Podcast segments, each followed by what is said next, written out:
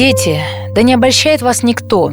Кто делает правду, тот праведен, подобно как он праведен. Кто делает грех, тот от дьявола, потому что сначала дьявол согрешил. Для сего-то и явился Сын Божий, чтобы разрушить дела дьявола. Первое послание Иоанна 3, 7, 8. День 24. Две цели Рождества – в первом послании Иоанна 3.8 сказано «Для сего-то и явился Сын Божий, чтобы разрушить дела дьявола». Что здесь имеется в виду? Ответ ясен из контекста. Во-первых, можно проследить четкую параллель между нашим стихом и 1 Иоанна 3.5. «И вы знаете, что Он явился для того, чтобы взять грехи наши». Выражение «Он явился для того» встречается в стихах 5 и 8. Поэтому, вероятнее всего, дела дьявола, которые пришел разрушить Христос, это грехи. Первая часть стиха 8 практически полностью подтверждает это предположение. Кто делает грех, тот от дьявола, потому что сначала дьявол согрешил. В данном контексте речь идет о грехе, а не о болезни, поломке машины или расстроенных планах.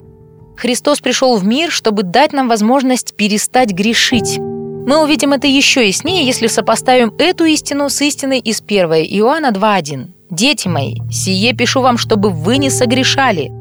Это одна из великих целей Рождества – одна из великих целей воплощения. 1 Иоанна 3.8. Однако Христос пришел исполнить еще одну цель, о которой упоминается далее в 1 Иоанна 2.1.2. А если бы кто согрешил, то мы имеем ходатая пред Отцом, Иисуса Христа, праведника. Он есть умилостивление за грехи наши, и не только за наши, но и за грехи всего мира. Этими словами Иоанн хочет сказать следующее. Христос появился в мире по двум причинам. Он пришел, чтобы мы перестали грешить, то есть чтобы разрушить дела дьявола, 1 Иоанна 3.8. Кроме того, Он пришел, чтобы совершить умилостивление за наши грехи, если мы согрешим. Христос стал заместительной жертвой, которая удовлетворяет Божий гнев на нас из-за наших грехов.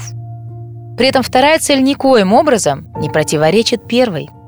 Прощение дается нам не для того, чтобы потворствовать нашему греху, Цель смерти Христа за наши грехи не в том, чтобы позволить нам расслабиться в борьбе с грехом. Напротив, тот факт, что Рождество преследует обе эти цели, показывает, что Христос однажды заплатил все наши грехи и тем самым даровал нам свободу и силу бороться с грехом.